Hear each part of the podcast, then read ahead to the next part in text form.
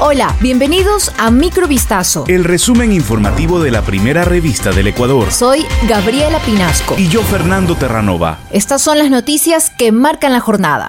Policías sorprendidos transportando droga en un patrullero quedan en libertad. El hecho, que involucró a un mayor de la institución policial, se registró la madrugada del sábado 29 de octubre en El Guabo, provincia del Oro. Los detenidos fueron identificados como Carlos Alfonso, mayor de la policía en servicio activo, los policías Alex Mauricio y Steven F. y el ciudadano colombiano Carlos C. En total se decomisaron 221 paquetes de cocaína. Además, entre las evidencias constan un arma de fuego, videos, vehículos y prendas de uso policial. Luego de aquello, los detenidos fueron puestos a órdenes de la autoridad competente para la audiencia de calificación de flagrancia y formulación de cargos. En la diligencia, la jueza Gabriela Macías resolvió dictar medidas alternativas a tres de los procesados y solo dictó prisión preventiva para Steven F. La fugitiva colombiana Viviana Andrea Vallejo Gutiérrez, que figuraba en la lista de los 10 más buscados de la policía española y Europol, fue detenida en Ecuador. Por supuestos delitos de trata de seres humanos con fines sexuales, tráfico de drogas y blanqueo de capitales. Agentes de la Policía Nacional, en una investigación realizada con las autoridades de Ecuador y Colombia, capturaron a la extranjera, que además constaba en la lista de las fugitivas más buscadas de Europol. La mujer fue arrestada el pasado 28 de octubre en Machala por agentes ecuatorianos, informaron este lunes las fuerzas de seguridad en España. Vallejo Gutiérrez pertenecía presuntamente a una organización criminal internacional dedicada al tráfico de personas con fines de explotación sexual que operaba desde Colombia y cuyo destino final era España, motivo por el que era reclamada.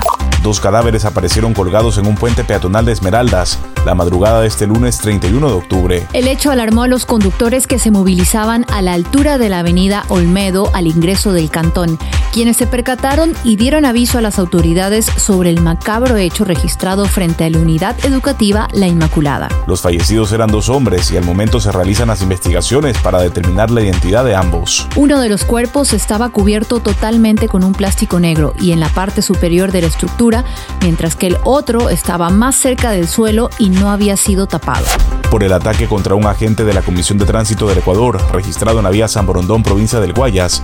La institución emprendió medidas legales. En un video que se difundió en redes ayer, se puede ver a un hombre vestido con el uniforme de una empresa encima del agente mientras le propina golpes con el puño a un costado de la vía. Mediante un comunicado emitido la tarde del domingo, la CTE expresó su rechazo al acto de agresión física cometido el pasado jueves 27 de octubre en contra de uno de sus uniformados que cumplía funciones en ese cantón. Informó además que como institución ya iniciaron las acciones legales contra el agresor bajo el artículo 394 del Código Orgánico Integral Penal, que es contravenciones de segunda clase y que sanciona con una pena privativa de libertad de 5 a 10 días, de acuerdo al literal 2.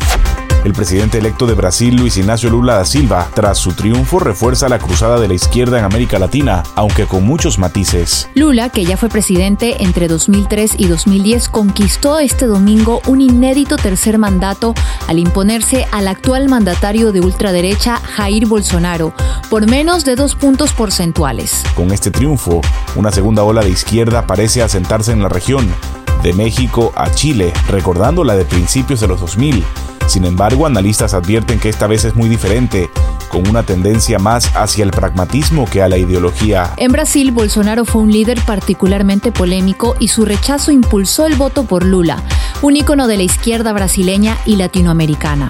El mandatario de ultraderecha es considerado por muchos brasileños como un político divisivo, racista, sexista y homofóbico. Lea este análisis completo en vistazo.com. Esto fue Microvistazo. El resumen informativo de la primera revista del Ecuador. Volvemos mañana con más. Sigan pendientes a vistazo.com y a nuestras redes sociales.